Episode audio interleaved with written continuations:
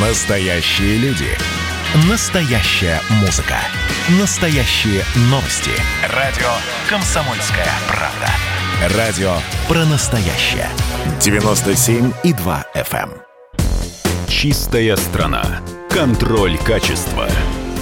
Добрый день, дорогие радиослушатели. В эфире программа «Чистая страна» и я ее ведущий Александр Чекшин. Сегодня у нас в гостях два эксперта. Это Игорь Каратецкий, партнер, и Владимир Лукин, директор группы операционных рисков аудиторско-консалтинговой компании KPMG. Добрый день, коллеги. Добрый день. Здравствуйте.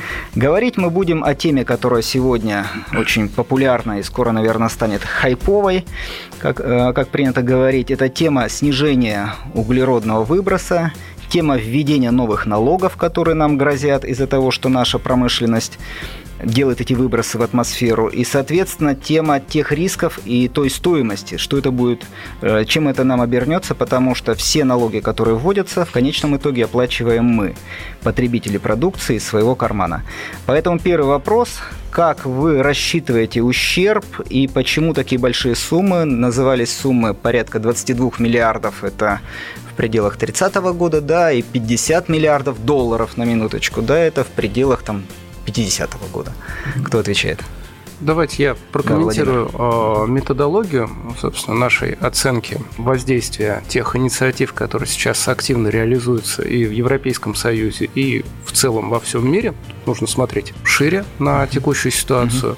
Угу. Методология достаточно проста, то есть в данном случае мы используем фактические данные по объему экспорта углеродоемкой продукции, а, соответственно, в те страны, которые данные инициативы реализуют. Это открытые данные. Соответственно, далее мы оцениваем углеродоемкость этой продукции. Это, наверное, самый сложный, самый трудоемкий этап требующий достаточно глубокой экспертизы. Далее мы оцениваем различные варианты реализации собственно, тех инициатив, которые приводят к дополнительной финансовой нагрузке на экспорт, а, и определяем, соответственно, стоимость одной тонны СО2 эквивалента, которые, собственно, сопряжены с выпуском всех видов экспортной продукции, которые направляются в данные страны. Со своей стороны добавлю, да, то mm-hmm. есть мы, если мы про углеродоемкость продукции российской, когда говорим, мы смотрели, соответственно, публичные данные, которые публиковали выдавались э, российскими компаниями публичной отчетности.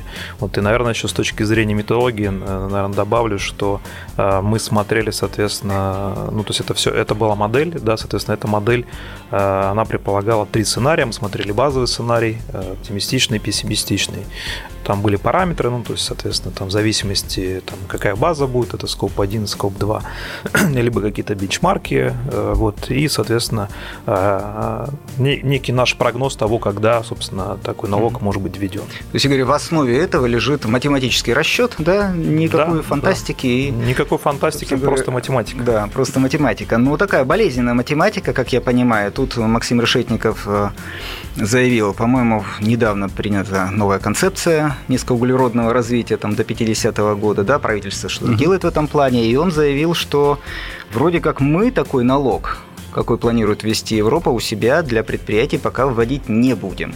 Может быть, нам ввести есть такая история, если мы введем такой налог так же, как Европа, то тогда нам не надо будет платить трансграничные налоги, потому что у нас есть свой налог, у вас есть свой налог, вот и все рады. Ну, давайте, может, я начну, Владимир потом меня поправит. Я вот с точки зрения политики готов прокомментировать.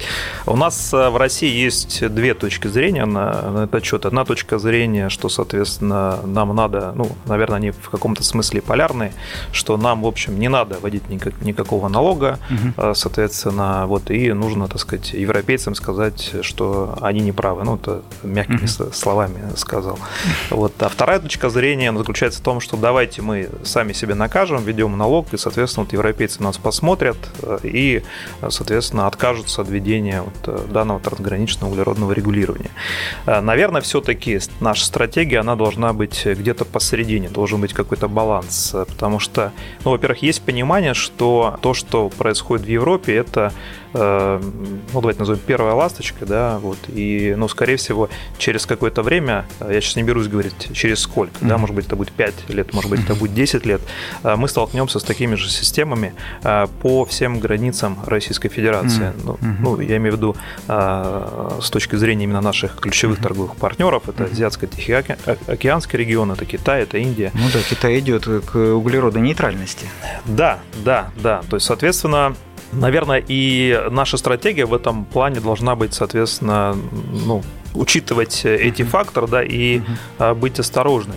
Что я имею в виду под осторожностью? То есть, первое, нам надо наверное, все-таки вступить в какие-то переговоры э, с Европейским Союзом э, для того, чтобы ну, понять, что они от нас ожидают, понять, э, что они будут признавать системой, которая соответствует их критериям, и, соответственно, добиться от них четкого юридического подтверждения, что вот если мы выполним эти условия, то, соответственно, они наш экспорт не будут облагать, соответственно, данным налогом.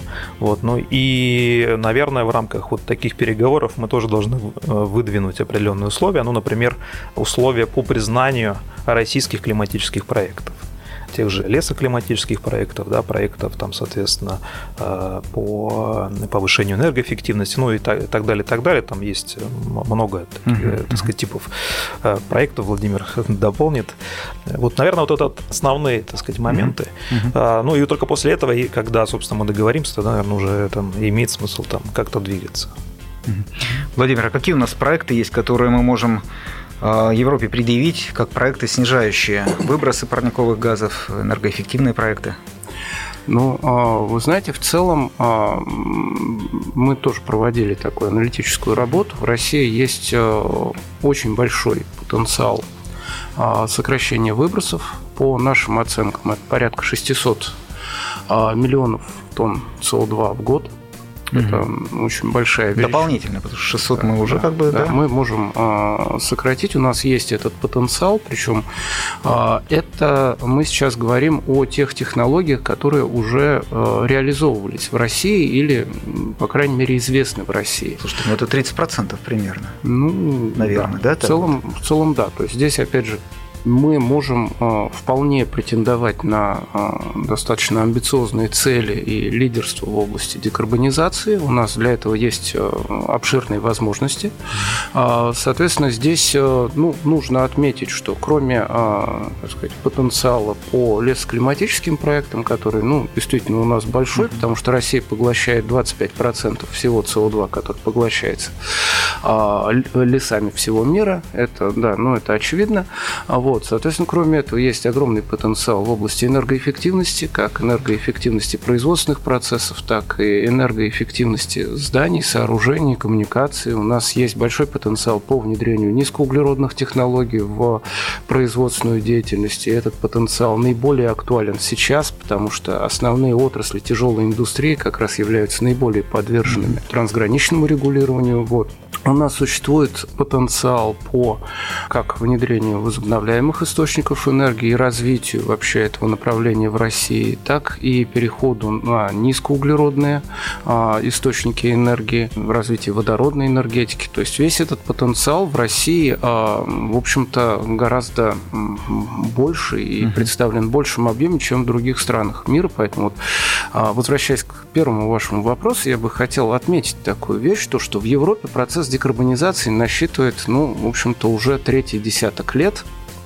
Вот. Ну да, начиная и... с устойчивого развития, с целей, так вот у них. Да, и в этой связи как раз вот такие, а, ну, я бы сказал, жесткие стимулирующие uh-huh. инструменты, uh-huh. как фискальная нагрузка, uh-huh. как дополнительные налоги, они как раз более применимы в условиях, в общем-то, уже в значительной степени выработанного uh-huh. потенциала uh-huh. декарбонизации. В России, в общем-то, сейчас этот потенциал можно реализовать именно как инициатива бизнеса. Угу. Поэтому здесь как раз вот я согласен с Игорем, то, что сбалансированная оценка в методах поддержки этих инициатив, она очень важна. Ну, очень хороший прогноз.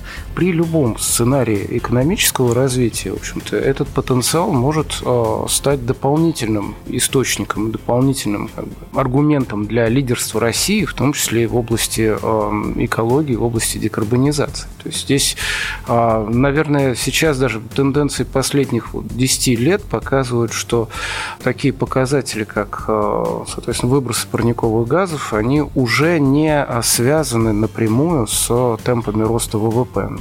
По всему миру эта так сказать, тенденция видна.